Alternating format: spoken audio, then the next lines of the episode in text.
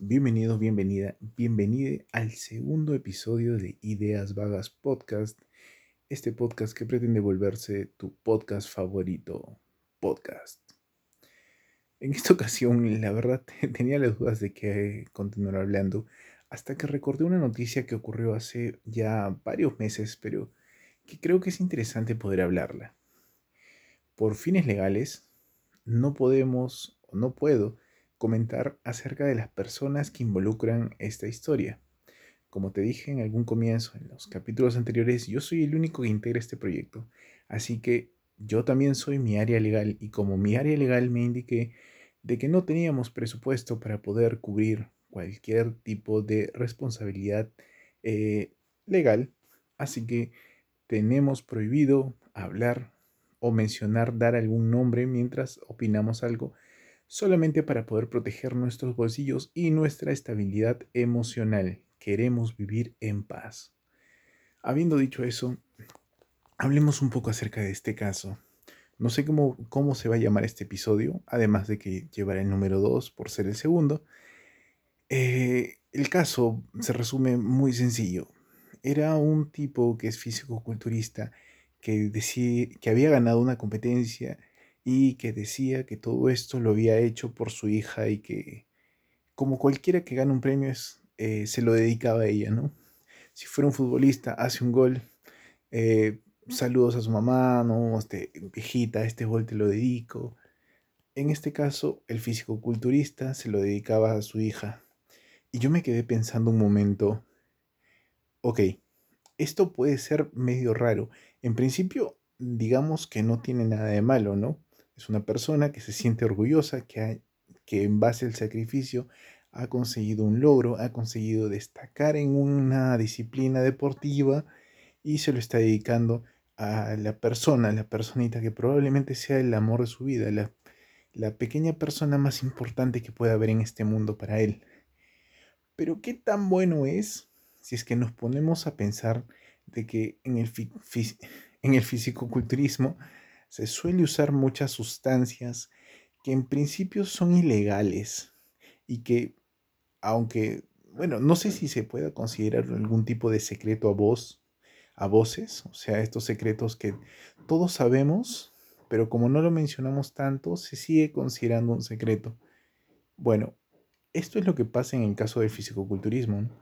Todos sabemos que hay una línea de naturales que suele ser la línea en la que o el grupo de personas a las que no les hacemos mucho caso, porque seamos sinceros, no son tan grandes, su físico no es tan exagerado y por lo tanto no es tan llamativo. En cambio, en el caso de los profesionales que compiten al nivel más alto, como era el caso de este sujeto del que te estoy hablando, creo que no hay ninguna duda en que hacen uso de estos fármacos, de estas sustancias químicas que llevan a que sus músculos puedan crecer de una manera mucho más exagerada. Y hasta cierto punto eh, puede llevarnos a pensar de que eh, las competencias en este grupo de personas pareciera más una competencia entre farmacias por toda la cantidad de cosas que se meten estas, estos sujetos. Ahora, con esto no pretendo menospreciar eh, ni nada parecido el esfuerzo que puede haber, porque al menos según yo tengo entendido, si es que uno se, ¿cómo decirlo?, usa estos productos, estos este, anabólicos, estos esteroides, y no hace ejercicio, uno no crece.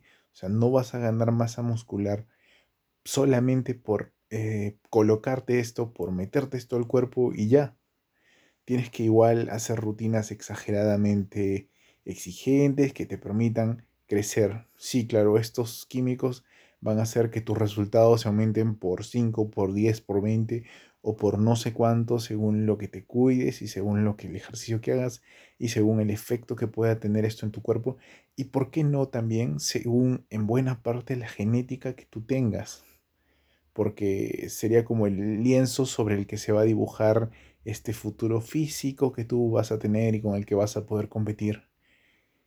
Y ahí venía mi tema, ya que hemos aclarado de que en principio todas estas personas, todas estas personas que compiten, a nivel, a lo más alto, sabemos que no son personas naturales y que están haciendo uso de sustancias ilegales. Bueno, ilegales quizás es exagerado, ¿no? Pero, ¿qué pasa si es que mm, haciendo uso de estas drogas, le terminas dedicando el triunfo a tu hija? ¿No sería como algo extraño? Como decirle, mira hija, lo que logré gracias a que estoy usando drogas. No sé, ¿no sería acaso un mal ejemplo?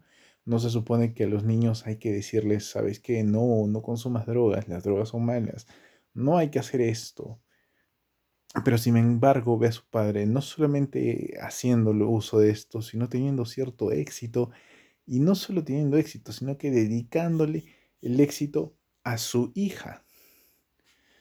Me quedaba pensando en esto y, y, mira, nuevamente, no quiero menospreciar el trabajo de estas personas porque yo sé que hay cierto mérito en llevar su cuerpo a tal límite que, bueno, es un límite tan grande, es un límite tan grande, forzar los límites, llevarlo más allá del límite, que en muchos casos estas personas terminan teniendo serios problemas de salud con el tiempo y es mucho más temprano que tarde lo que van a tener que enfrentar. Sin más que decir sobre el episodio de hoy, quiero agradecerte por haberte quedado a escuchar y decirte que te espero en el siguiente episodio con más ideas vagas.